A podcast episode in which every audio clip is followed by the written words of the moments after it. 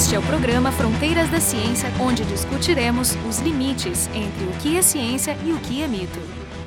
No Fronteiras da Ciência de hoje, mais um especial da série Raízes da Civilização, onde abordaremos os impactos, bem como as limitações ou alcance da comunicação em massa, as chamadas grandes mídias, sobre a percepção pública, especialmente no que se refere a temas de grande importância social e econômica, como são as questões ambientais.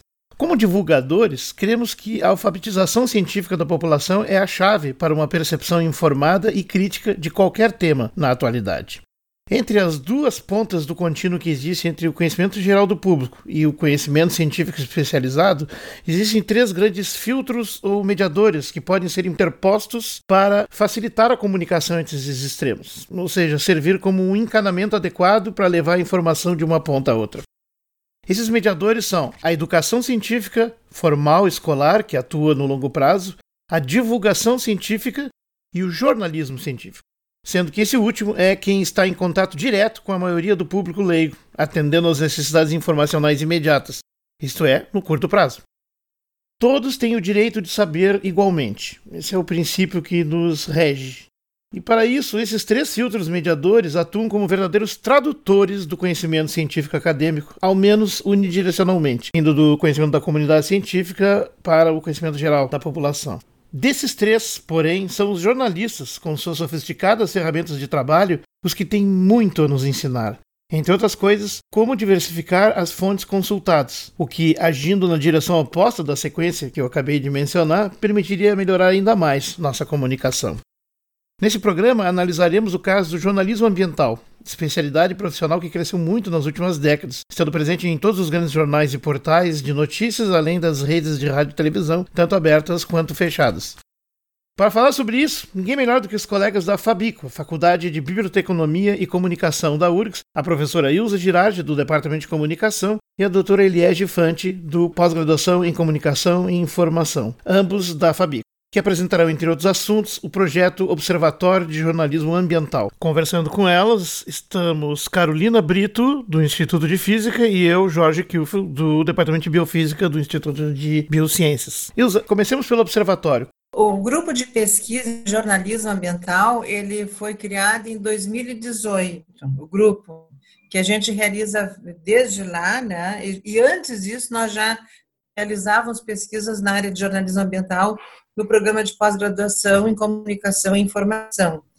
E depois, eh, essa experiência com o Observatório da Imprensa, nós resolvemos, né, assim, concretizar esse trabalho nosso, colocando esse, esse um link para a extensão. Então, o Observatório, desculpa, o Observatório de Jornalismo Ambiental, ele começou a funcionar foi no ano passado, então a gente está entrando no segundo ano de, ah, de trabalho porque nós, nas nossas reuniões do grupo de pesquisa, nós sempre uh, estamos sempre avaliando os próprios trabalhos dos alunos, o meu trabalho de pesquisa, ele, ele se realiza assim, na observação do que, que o jornalismo faz acerca da, do que está acontecendo na área ambiental, dos horrores que nós estamos assistindo já há muito tempo, que é o desmonte das políticas ambientais do país. Isso já está acontecendo há muito tempo, só que agora de uma forma mais assim terrível, né? Nós pensamos assim, isso que a gente fala que o tempo todo as nossas angústias, a gente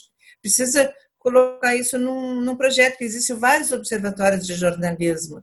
Então, resolvemos fazer o nosso, porque o nosso grupo de pesquisa no Brasil, ele é o que tem mais trabalho, é o pioneiro. A disciplina de jornalismo ambiental na graduação fui eu que criei na Fabico. A partir da minha experiência na Fabico, surgiram em outros lugares. Quando houve uma reforma do currículo de jornalismo, várias universidades, inclusive particulares, colocaram jornalismo ambiental no seu currículo. E logo que começou essa loucura toda pós-impeachment, essas universidades elas começaram a mudar de uma forma as particulares, né? E até essas disciplinas já saíram dos seus currículos ela está como conteúdo do jornalismo especializado. Mas quando nós criamos esse campo, entre aspas, era justamente para dar atenção, porque é um campo muito importante esse do meio ambiente e que as pessoas não conseguem relacionar isso com as diversas áreas da nossa vida, né? Que influencia tudo que a gente faz na sociedade e as pessoas não têm essa dimensão. Eu dei uma olhada é, sobre quando é que foi criada essa, essa, não a disciplina, mas a ideia de jornalismo ambiental. E eu vi que ela não é que ela não é muito antiga, né? No Brasil ela teria começou a existir depois da Rio 92. É alguma coisa muito recente. Também no mundo não é uma coisa muito antiga. Até então, como é que funcionava? O cara que se formava em jornalismo, ele cobria também as pautas ambientais e depois se especializou? Como é que funcionou? É, era bem assim, Brasil, mas no mundo também. As pessoas, por uma sensibilidade própria, por um interesse, eles começavam a cobrir meio ambiente, e aí essas pessoas, como elas foram estudando e aprendendo, foram se dedicando mais. Então, são os primeiros jornalistas ambientais que nós temos, tipo assim, Randall Mar, grande jornalista nessa área, que iniciou denunciando hum, o problema ambiental gerado pelos curtumes, a contaminação que tudo tudo isso gerava no meio ambiente e também para as pessoas que trabalhavam ali que se contaminavam. Ah, na Europa, por exemplo, na França, que surgiu a associação, ah, existia uma uma federação de jornalismo ambiental, né? E na França surgiu a associação deles, que foi em 1968, se não me engano, foi nessa época, surgiu de jornalistas que faziam cobertura de guerra eles começaram a ver que a, a, a, devastação que uma guerra provocava em todos os aspectos, né, das mortes de pessoas e toda a devastação ambiental, transformando aqueles espaços em terra arrasada. Então, eles começaram a pensar nisso tudo e foi aí que surgiu. Em 1990, surgiu a Associação de Jornalistas Ambientais dos Estados Unidos, pois o nosso núcleo de ecojornalistas Porto Alegre foi criado em 1990 antes da Rio 92. Em 1998 foi criada a Rede Brasileira de Jornalismo Ambiental e mais ou menos na mesma época a Rede da América Latina e Caribe de Jornalismo Ambiental. Tudo é muito recente. Essa devastação ambiental de forma assim assustadora e acelerada, ela começa a se dar mais ou menos a partir da Segunda Guerra Mundial, né? Quando há toda uma mudança na economia, Plano Marshall para a reconstrução da Europa, e aí os países do terceiro mundo passam a ser, é, ter como função produzir alimentos por outros. Então, todas as tecnologias do primeiro mundo, elas são enviadas para o terceiro mundo para eles produzirem os alimentos, ou seja, todas as tecnologias de agrotóxicos para nos dedicarmos a isso. Então, toda coisa da, da, da, contaminação ambiental, contaminação das pessoas, os tipos de doenças que foram surgindo e que passaram a ser estudadas, elas surgem a partir da introdução dos agrotóxicos na agricultura tiveram, a gente tem na história momentos assim da poluição por causa lá na Inglaterra, por exemplo, em Londres, não me lembro bem da época, as ah, pessoas sim. que morreram contaminadas. Foi em 1952, foi uma inversão térmica com a poluição aérea e o número de mortos é um negócio espantoso. Também não me lembro agora, mas da ordem de milhares. Que aliás só foi conhecido anos depois, né? Ficou meio nosso dia nesse é episódio desconhecido da população. Mas Ilza, olha só, tu estava falando então desses casos de pontuando a história e, e, e, o que fica bem claro é que essa história do jornalismo ambiental, que é bem recente, ela meio que corre junto com o próprio movimento ambientalista. Existe uma interface entre essas duas, elas não são a mesma coisa, mas elas têm uma boa superposição. Isso não é um dos focos da crítica que existe, assim, não sei se entre os, digamos, uh, os críticos, outros, uma visão negativa do jornalismo ambientalista por causa dessa coincidência ou paralelismo, né? Tipo assim, seria o setor do jornalismo que é mais militante, portanto, parcial. É isso aí. Durante, logo no início, nós éramos muito criticados e nos chamávamos de da gente, né, de militantes e como uma coisa muito negativa. Assim, ó, por exemplo, no Núcleo Jornalistas, quando ele surgiu, a fundação dele se deu com a presença do pessoal da GAPAN e de ambientalistas de várias associações ambientalistas. Isso aconteceu no Sindicato de Jornalistas. Então, assim, a GAPAN, a Associação Gaúcha de Proteção Ambiente Natural, Estava junto na criação do núcleo de ecojornalistas. Então, a gente se coloca como ecojornalistas, como hoje isso é muito claro, nós fazemos jornalismo engajado, isso não é uma coisa vergonhosa, porque nós defendemos a vida em todas as suas dimensões de forma intransigente. O jornalismo esclarecido hoje, ele também acha que não se tem mais que dar voz para negacionistas ah, tem que ouvir o outro lado. Não tem um outro lado. Por exemplo, mudanças climáticas não tem um outro lado. É a mesma coisa da pandemia aqui agora, que a gente está vivendo, eles começaram a dar voz para essas pessoas que dizem que tem que usar toquina, não sei o que. Isso aí não tem que dar voz para essas pessoas, que a gente sabe que elas têm outros interesses. E na verdade não, não, não é perder tempo, mas é que tu cria a imagem de que existiria uma, um segundo consenso científico, ou uma segunda opinião, no caso, né? Quando tu dá voz a essa segunda opinião, parece que existe uma dissidência na comunidade científica, enquanto que ela não existe, né? Então esse é um problema muito importante, eu acho. Pode né? acabar fabricando uma, uma, digamos, a impressão de um embate onde ele não existe. Isso, então acho que esse problema no jornalismo acontece em diversos aspectos, mas no ambiental em particular, tem isso muito mais sério, eu imagino, né? É uma, é uma coisa muito mais evidente. Mudanças climáticas é um exemplo muito importante disso. Olha, né? assim, muitos jornais europeus decidiram que não iam dar mais voz para os negacionistas, do clima, por exemplo.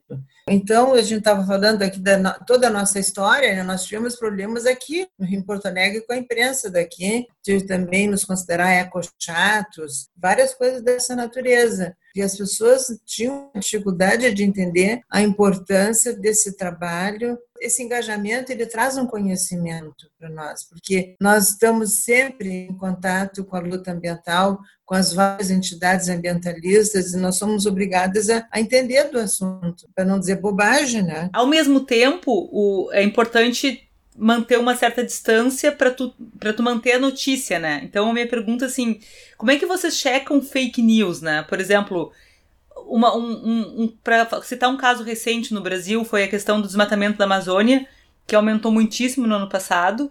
Teve uma briga, um embate lá com o presidente do INPE, inclusive, que acabou sendo exonerado, né? Galvão. Isso, Ricardo Galvão. Inclusive, a gente entrevistou ele ano passado no Fronteiras da Ciência. Foi uma, uma entrevista excelente. Ele foi exonerado e depois, e depois os dados do INPE se confirmaram, né? Assim, a outra base do INPE, que é a base, digamos assim, mais confiável de depois que tu faz uma média né, da, da, das estatísticas, se confirmou que, que existiu um desmatamento acelerado no ano passado.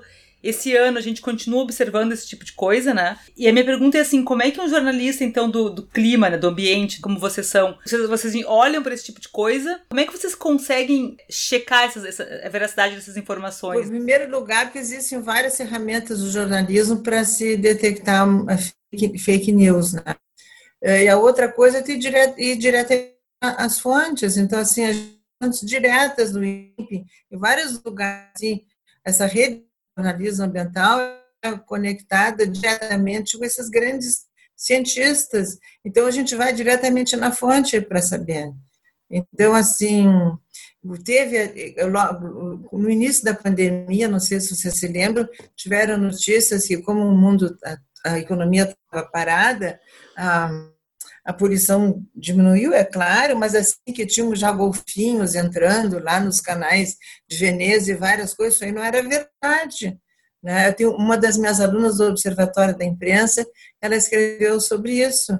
E lá que a gente viu, digo, mas olha que interessante, mas tudo foi checado não, não é bem assim, né? Então. Uma mistificação para vender jornal aí, no caso. É, exatamente. A Carolina fez uma observação bem pertinente da, da checagem de fake news. Eu vou um pouco além, que, assim, ser engajado é uma característica de qualquer pessoa. Tu pode ser um professor e ser engajado, tu pode ser um jornalista e ser engajado, tu pode ser então, todos somos, né? mas existe essa visão negativa de que não, tu tem que ser separado, tem que ser neutro. Isso, é, o discurso da neutralidade a gente sabe bem desde sempre, ele encobre, na verdade, a vontade de alguns que são engajados não querer declarar o seu engajamento, que alguns engajamentos não são bem vistos, né? Tipo, tá de rabo preso aqui ou ali. Ter engajado não é feio. E, aliás, o jornalismo também já brigou muito tempo historicamente com essa história da neutralidade tanto que o novo jornalismo faz aquela coisa, tipo assim, não, é, é um jornalista tem que ser um jornalista de opinião, sim, com assinatura, com responsável, com DNA. Ou seja, eu fiz, eu digo e pronto. No Brasil ainda nós estamos naquele jornalismo que dá para ser neutro e ele é superior e isento. E muita gente acredita nisso, nessa ilusão, e, e a coisa mais escancarada que tem é que não há essa neutralidade. Por isso eu te pergunto assim, independente da isenção, o jornalismo como ferramenta de trabalho, é, como é que tu explica, como é que tu define por um leigo que, que é o trabalho jornalístico como é feita a investigação, a comprovação, os contatos e tal, porque tem muitas coisas que se assemelham ao processo científico, de ir às fontes, de confirmar e tal. E é um processo racional de confirmação e construção de uma narrativa, eh, digamos, redonda. Né? Como é que tu define o jornalismo para mostrar que essa ferramenta independe se o cara é engajado ou não? É porque assim, ó, jornalismo assim, é uma prática social, né, que ela tem toda uma metodologia a ser seguida, a metodologia de verificação da verdade, por exemplo, né? É um, é um trabalho investigativo que, que a gente faz para poder fazer essa apuração acerca de algo que nós estamos é, investigando. É a checagem das fontes, é um método que se constitui de várias práticas, várias etapas, para a gente poder verificar. Então, às vezes, são verificações exaustivas até poder publicar uma matéria, como faz, por exemplo, o Intercept, né, que é a agência pública, precisam se dedicar, às vezes, muito tempo, às vezes não, não é só um jornalismo diário, ele não dá tempo para as pessoas fazerem pode vir uma nova informação para correção da informação que foi publicada. A verdade no jornalismo, que assim, o jornalismo ele busca a verdade, não é uma verdade filosófica, é uma verdade passiva de verificação. E essa verificação se dá através de uma metodologia de trabalho. A checagem sempre. É, sempre. daria para dizer assim que a função do jornalismo é a de trazer à luz o que é desconhecido, só que demonstrando a forma como ele pode ser verificado? Ele tem fazer isso, por isso que as pessoas não gostam, é de mostrar aquilo que as pessoas querem esconder. Então, Até tem um é. desses livros, a gente vê isso escrito nos livros de jornalismo, é, tu tem que dar luz, mostrar aquilo que está que alguém está querendo esconder, porque isso é de interesse público, né? A, a profissão ela é voltada para o interesse público. O jornalista tem uma contradição, né? Porque o jornal ele é sustentado por patrocinadores e o jornalista tem que estar ali no meio de tudo aquilo para conseguir fazer com que o que ele quer mostrar, o tema que ele está investigando, seja publicado. Então, por isso que ele precisa ter bastante conhecimento sobre o assunto para poder sustentar essa pauta junto aos editores.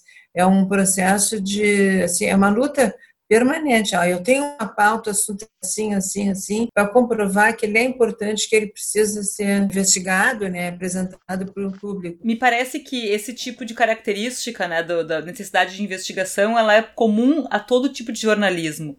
O que, que o jornalismo ambiental tem de particular nesse sentido? Ou seja, em outras palavras, por que, que a gente precisa, ou qual é a ideia de profissionalizar essa área, né? Por que, que se criar, por exemplo, uma cadeira nessa, uma disciplina sobre isso, uma pós-graduação sobre isso? O que, que tem de especial? Da mesma forma, poderia ser, tu poderia se perguntar sobre um jornalismo científico, econômico, é porque as pessoas têm que conhecer, entender dessa outra área saber o que estão fazendo. Mas assim, eu não tenho, vou dizer, que eu vou entender tudo que é de meio ambiente, mas acontece que eu tenho um, eu sei como pensar sobre isso, consigo entender o que, eu não entendo e a quem eu tenho que, aonde eu vou buscar as informações.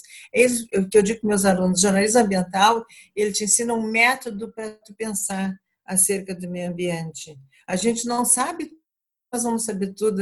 Nós entendemos do jornalismo, mas essas outras áreas nós precisamos aprender como pensar. Então, a primeira coisa que a gente tem que saber é que no meio ambiente tudo está relacionado.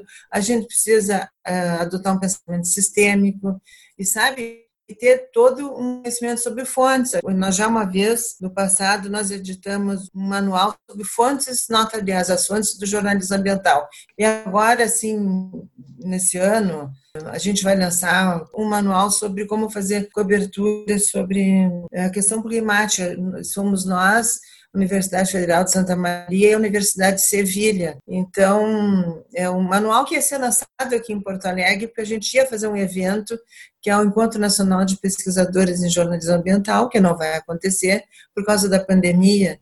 Nós transferimos para o ano que vem, mas esse material precisa ser publicado logo, né? Eu gostei quando falou assim, o jornalista, é, ele tem, ele é uma pessoa que trabalha com as suas ferramentas de jornalista, é, sobre um assunto que é científico, que é mas sem saber tudo sobre o assunto, sem saber muito. Bom, ninguém sabe tudo. E o cientista que está em divulgação é, é, o, é o paralelo, isso é, é, o, é o cientista que opera com as ferramentas da ciência sem saber tanto sobre jornalismo e comunicação. É como se, de fato, estabelece uma outra linguagem e, elas se complementam, né? aparentemente não é muito fácil o convívio entre essas partes. Elas têm até uma dificuldade de se entender. Tipo, cada profissional querendo guardar, se cada profissional quer guardar o seu cantinho, não há espaço aberto para esses canais abertos de troca, de tradução, que o, o divulgador é um tradutor.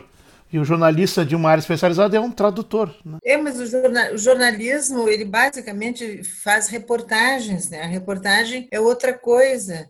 Aí exige, exige aquela investigação jornalística. O que o divulgador científico faz, ele faz a divulgação de uma temática da ciência. A gente tem um objetivo comum que é disponibilizar para a sociedade todo esse conhecimento para que ela possa utilizar para ter uma vida melhor para todos. E eu acho que não tem esse problema de ter espaço para. Eu acho que todos têm espaço importante, inclusive que os cientistas se preocupem com isso, porque eu sou do tempo e quando eu comecei a trabalhar como jornalista, os cientistas não queriam falar sobre o que eles faziam. Eles achavam que eles não tinham nada que estar tá dizendo e que, e que a linguagem científica era assim, que ela era difícil e que ela não era comunicável. É, nós também somos desse tempo. Mas nós evoluímos, né? Esse, não, esse tempo ainda está aí, bastante vivo. É, é uma guerra, né? isso é uma construção.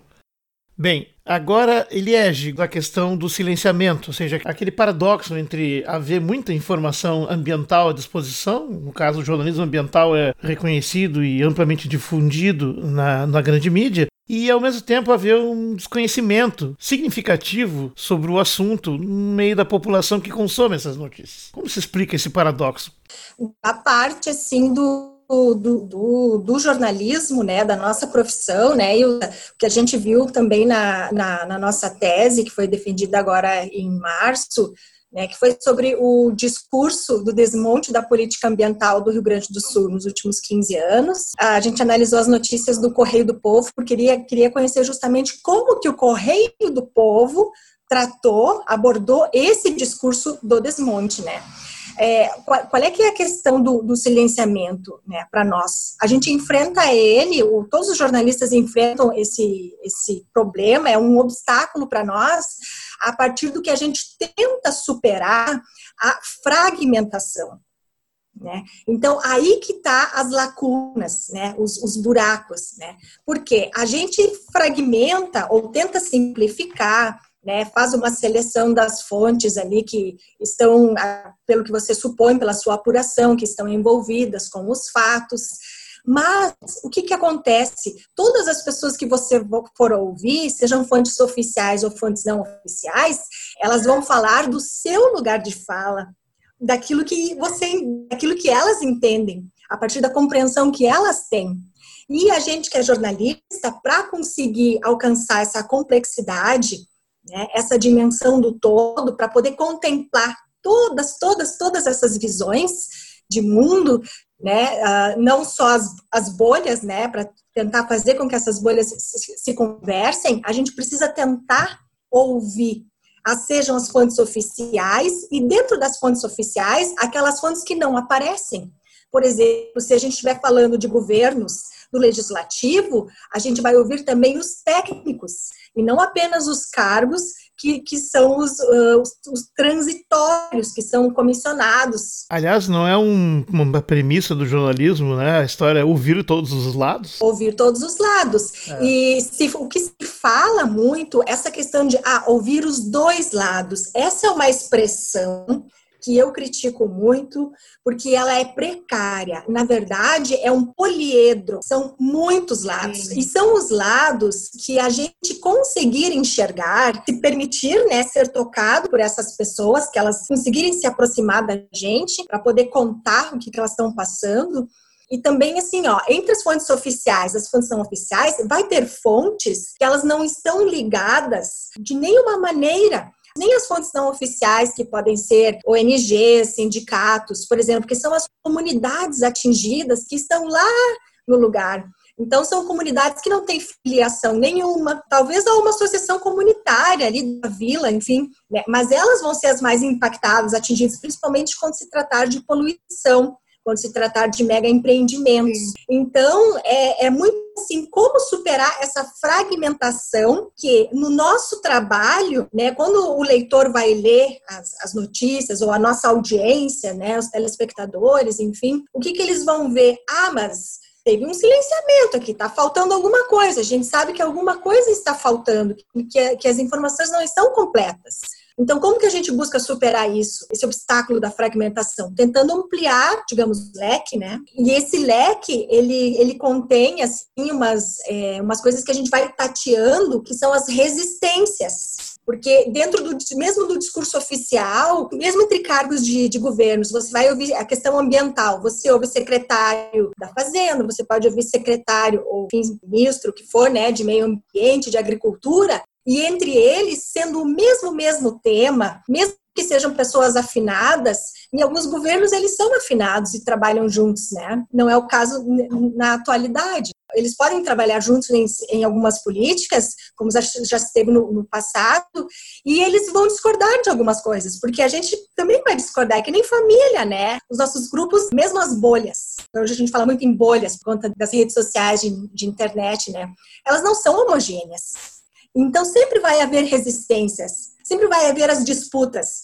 Então, a, a gente que, que é jornalista, para tentar superar essa, essa, fragmentação, essa limitação, que é a própria limitação também do espaço da, da, publicação, número de linhas, se for impresso, a gente vai, vai precisar contemplar, então, toda essa, essa variação de fontes e essas resistências, ter essa abertura e também como isso vai se amplificar, ficar aprofundado, você não vai poder fazer apenas uma notícia uma única vez, você precisa fazer um acompanhamento. Então, principalmente quando você tem um jornal como é o Correio com notícias curtas, você vai fazer sequência, porque é, não é estranho porque você vai ver página 2 ou 3, ou todo dia tem. Tem pautas que saem muitas todos os dias. Então, por que que ali dentro daqueles temas, questão ambiental não está contemplada? Ou então, se precisar separar por alguma razão, dá aquela continuidade àquele tema. Mas aí você vê, é um tipo de ingenuidade achar, ué, por que que não está saindo? Por, por causa dos interesses, por causa da disputa de poder. De repente, não é interessante. E os próprios jornais têm também suas bandeiras no, falando da, da, tese, né, no período sobre análise, o Correio do Povo sempre foi transparente nisso em defesa do agronegócio em defesa do agronegócio, da silvicultura. Então, o Correio do Povo não é um jornal que ele fica tratando de pecuária do gaúcho, né? O gaúcho entra no jornal, mas é a partir de, de setembro, na da farroupilha, das comemorações, dessa, desse, desse nosso histórico, dessa nossa cultura, dos acampamentos. Mas ele não trata da, da pecuária, seja da grande, seja da pequena a gente conhece a importância do jornalismo de maneira geral, né? E esse jornalismo ambiental acabou aparecendo quando mais ou menos junto com o interesse pelo, pelas pautas ambientais. Então eu entendo que vocês começaram a se profissionalizar e, e a partir daí foi criada essa disciplina para que as pessoas começassem a entender e se profissionalizar nessa área. Eu vejo um paralelo muito importante com a questão da extensão, né? Da, da divulgação científica, que nós também temos muito pouca profissionalização. A gente encontra um problema parecido, né? Que as pessoas se interessam interessam pelo tema, acabam divulgando, tentando fazer isso, e a gente ainda não criou, ou tem muito pouco, da disciplina de divulgação científica de maneira mais profissional. Então, o jornalismo ambiental seja uma coisa a se inspirar, né, Jorge? Talvez essa, essa construção que eles fizeram aí de criar uma disciplina e, enfim, criar pessoas que consigam falar sobre o tema de maneira mais profissional mesmo, é, né? Sem dúvida, é um bom paralelo isso aí. Mas eu só quero te dizer, Jorge, uma questão que tu falaste, que eu me lembrei, assim, o jornalismo ambiental, ele tem a interface interface com a política, com a economia, com todos esses outros campos da, da sociedade. Uma coisa muito maior, por isso tem que ter uma transformação, uma outra visão de mundo, e nós temos que pressionar, inclusive, candidatos para prefeitura, para governador e para presidência, para ver o que, que eles pensam a respeito disso. Porque, na verdade, todos eles pensam do mesmo jeito. Quando se trata de desenvolvimento, crescimento econômico, eles querem atropelar sem pensar na questão ambiental. No Fronteiras de hoje, conversamos sobre comunicação em massa e percepção pública, examinando o caso do jornalismo ambiental. Mais um capítulo da série Raízes da Civilização, com a professora Ilza Girardi, do Departamento de Comunicação da Faculdade de Biblioteconomia e Comunicação da URGS, e também com a doutora Eliege Fante, do Programa de Comunicação e Informação da Fabico. Conversamos Carolina Brito, do Instituto de Física, e eu, Jorge Kilfield, da Biofísica Instituto de Biociências. O programa Fronteiras da Ciência é um projeto do Instituto de Física da URGS.